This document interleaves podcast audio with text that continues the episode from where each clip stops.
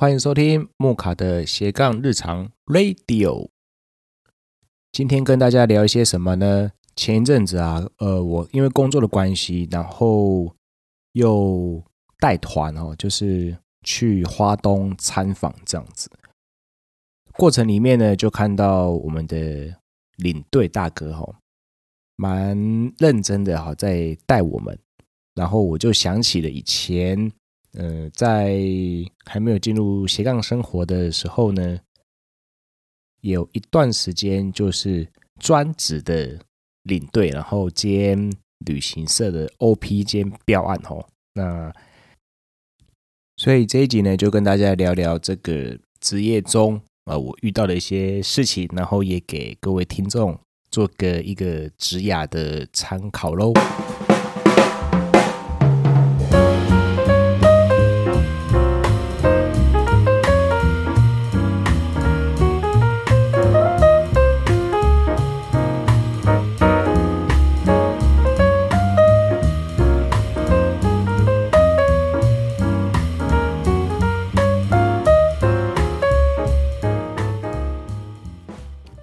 还记得当年大约二十六七岁左右的时候，呃，那时候呢，当完兵，然后在饭店工作一阵子之后，转职到旅行社。那其实对旅行社这个工作啊，因过去因为都有在学生时代的时候有带团的经验，所以呃，在一般带团出去的时候带。活动啊，或是主持啊，这些过程其实不陌生哈，算是熟门熟路的。那毕竟因为从十六岁开始拿麦克风，然后一直到二十多岁都是在讲话这样，所以在带团，然后做车介这些基本上没有什么问题。不过呢，就是在旅行社的时候啊，因为我这个旅行社名字就不说了啦。那它其实比较就是我们在做旅行业这个标案的这个组别啊，大概也就只有三个人哦。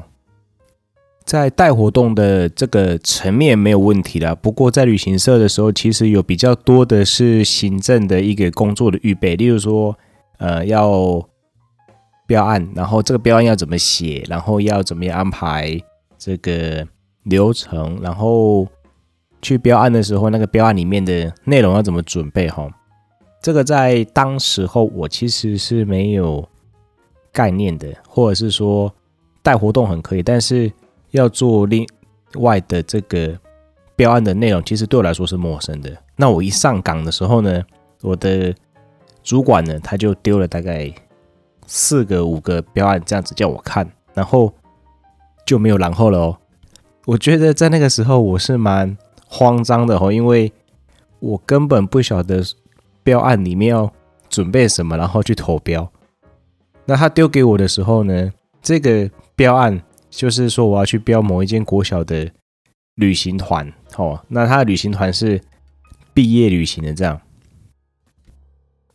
那我在工作的第一天，我就开始去学着去模仿那个之前伙伴所留下来的那个。标案的内容嘛，因为毕竟有念过研究所，所以其实复制文件的能力还不算太弱。不过有趣的就是这样子，因为我觉得可能主管觉得我说我复制能力不很好，所以他就完全的不管。第一天去呢，就叫我先看完所有的标单哈。那其实我是嗯、看不太懂了哦，因为有太多的文件是我不晓得说我要怎么样从哪里下手。准备这样，然后重点在哪里呢？重点在于说，我进去的那一天，然后第四天我就要去标另外一间小学，好，就要去投标了。所以我觉得这个很夸张的一点就是说，我并没有太多的预备的时间，然后要把这个标案写出来，然后给我的主管去投标。我不晓得那个时候他是要。锻炼我还是说要嗯训练我，然后还是测试我。不过呢，我还是有把那个标单写出来了。那你问我准备的时间是怎么样去把这个标案写好呢？跟各位分享哦，如果你有兴趣进入旅行业，然后要做这个呃所谓的 OP 啊，或是行政这一组的话，第一个工作呢，我个人认为要先把一个东西摸熟，就是 Google Map 哦，就是 Google 的那个地图。为什么呢？因为我都靠那个来抓我行车的时间哦。因为早上第一站可能会是集合时间，然后接下来呢会到下一个地点，然后就会到第三个地点。当我没有去过那些点的时候怎么办？我都是靠那个 Google Map，然后来写我的排程啊。就是第一个点是几点到几点，然后下一个点是几点到几点，我都是靠这个来完成这个一整个。例如说某某国小他要去毕业旅行，然后某某国中毕业旅行，然后我都靠这个东西呢把它排的好好的。靠的是什么？Google Map。然而这个是一个。我觉得是一个技巧了，不过在其他的工作层面上面，我觉得有很荒谬的一件事情是，我的主管就丢给我，然后就呃去抽烟了哦。他一天大概会抽十次烟，哈，就等于说他一个小时基本上会出去一次，或者是每四十五分钟就会出去一次去抽他的呃，我不晓得他是抽什么烟啊，那他就会在那边抽烟，回来的时候就问我说：“哎，那个写到哪里了？”然后就跟他说到到哪里这样，接着他就去忙他的，那他的电脑又很烂。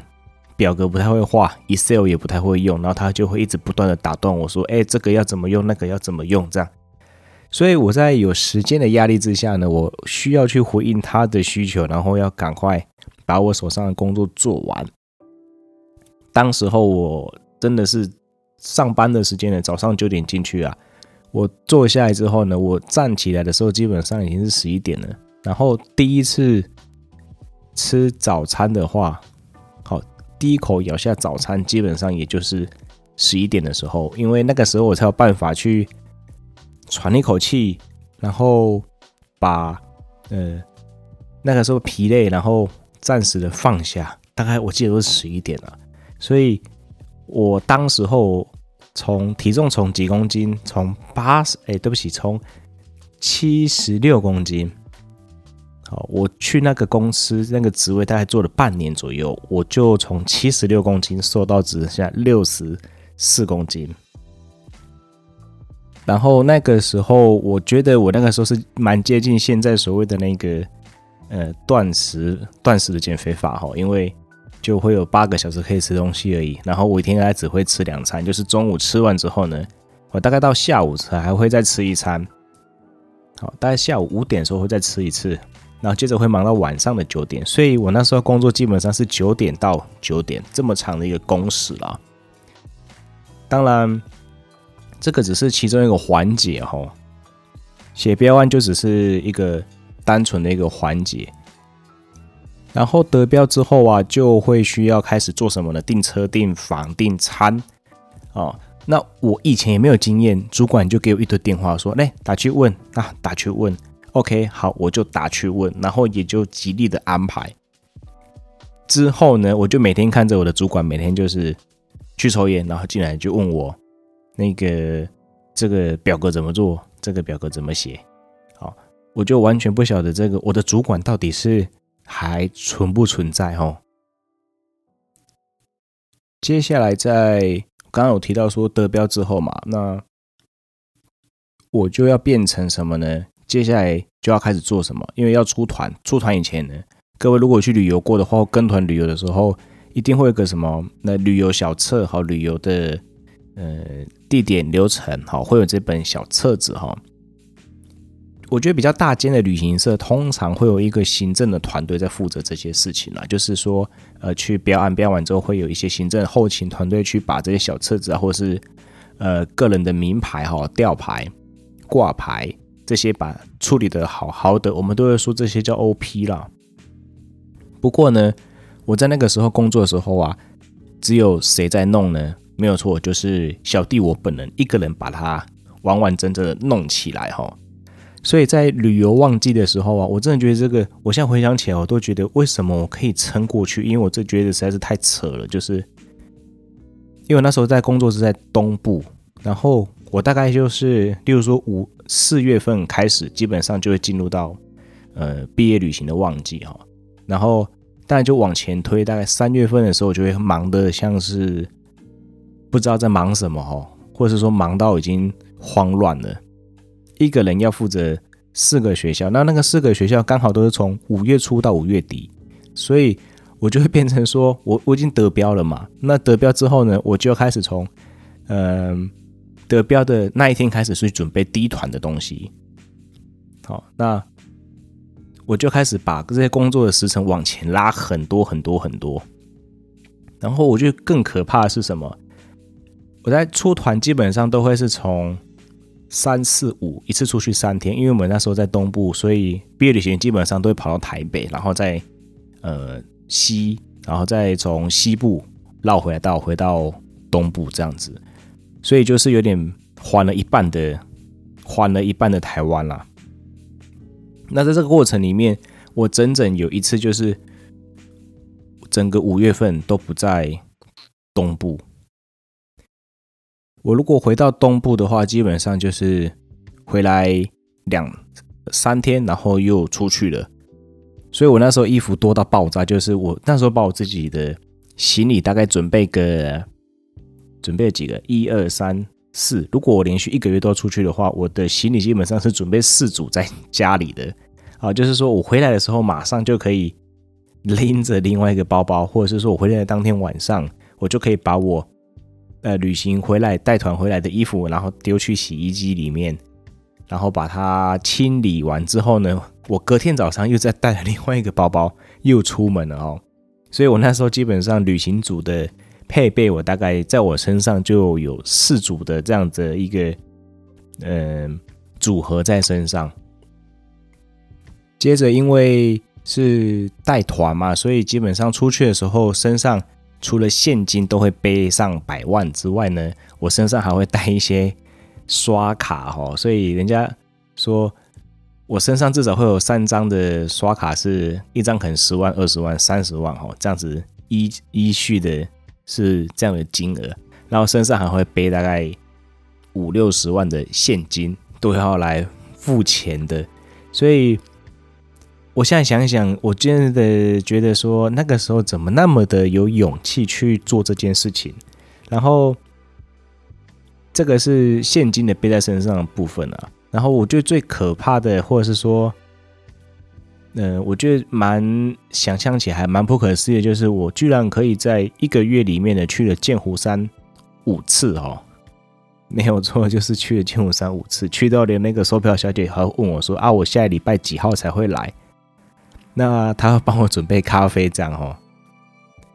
在那个时期，我基本上去了三六九，就是三是指什么呢？剑湖山，六是指什么呢？六福村。九是指什么呢？九族文化村，我大概就会从四月份、五月份、六月份都在走这些地方，然后都走到呃门口售票认识啊，或者是其他的游乐设施里面人也会认识啊。然后我曾经就是去剑湖山，因为我觉得我太无聊了，每次都要等学生玩完，然后我自己又有自己的行政，就是领队去带他们这些小朋友们。然后我去做什么呢？我每次到了那个剑湖山，我就去坐海盗船。然后坐到你那边的操作员都问我说：“啊，你下次什么时候要来做？”这样，我觉得可能大家听起来会觉得说：“哇，你可以去游乐园玩这么多次哦。”可是其实我自己是觉得蛮蛮扯的。然后我觉得这个工作有时候会有一种旅行倦怠感，就是说。我只要一出团，我就大概知道要发生什么事情，然后大家玩得很开心，然后我会觉得没感觉。那这个其实会有影响哦，就是说我自己去旅行的时候，我会觉得说，哎啊，这个又没有什么，会有这样的一个连带影响到我自己的心里面。再来是跟大家分享另外一件事情哈，我觉得这件事情也是我当时候在那个职场里面，我觉得非常非常非常不可思议的一件事情。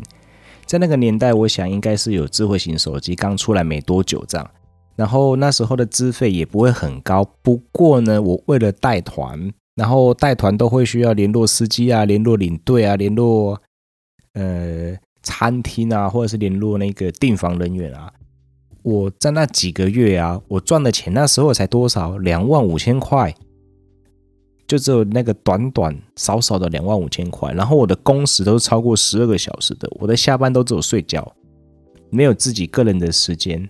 接着呢，我的电话费，我每次月就是要缴电话费的时候，家人就会打电话来说：“哎，啊，你的电话费怎么这么贵？”我说：“啊，到底是多少钱？”他就我的家人就和我说：“你的电话费高达五千多块呢。”我真的是吓到我吃手手了哈，因为实在是我不晓得是。发生什么事情？我就是一整个月，因为那一个月都在外面出团，所以呢，我想应该就是呃这样的一个影响哦。然后那时候公司一天补助多少呢？跟各位分享哦。第一天补助一百块，第二天补助五十块的一个电话费。我说哇，这个真的是我觉得荒谬到一个爆炸哦。所以呢，我大概做到。第六个月之后呢，我就毅然而然决定我要溜之大吉了。不过，即使这些过程啊，呃，我现在回想起来是觉得蛮扯的啦。但是呢，我个人觉得在这些时光里面，我是有蛮多觉得有趣的事情发生了。例如说，我就真的是有去住到还不错的饭店哦，或者是呃跟着团。去吃到还不错的在地的美食。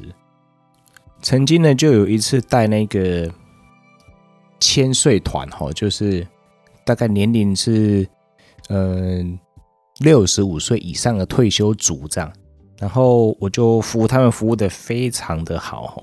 那因为他们是到东部玩嘛，然后那时候我是去台东，那也跟着这个团呢去到哪里哈？我那时候就帮他们安排了一间我还蛮想要吃的餐厅哈。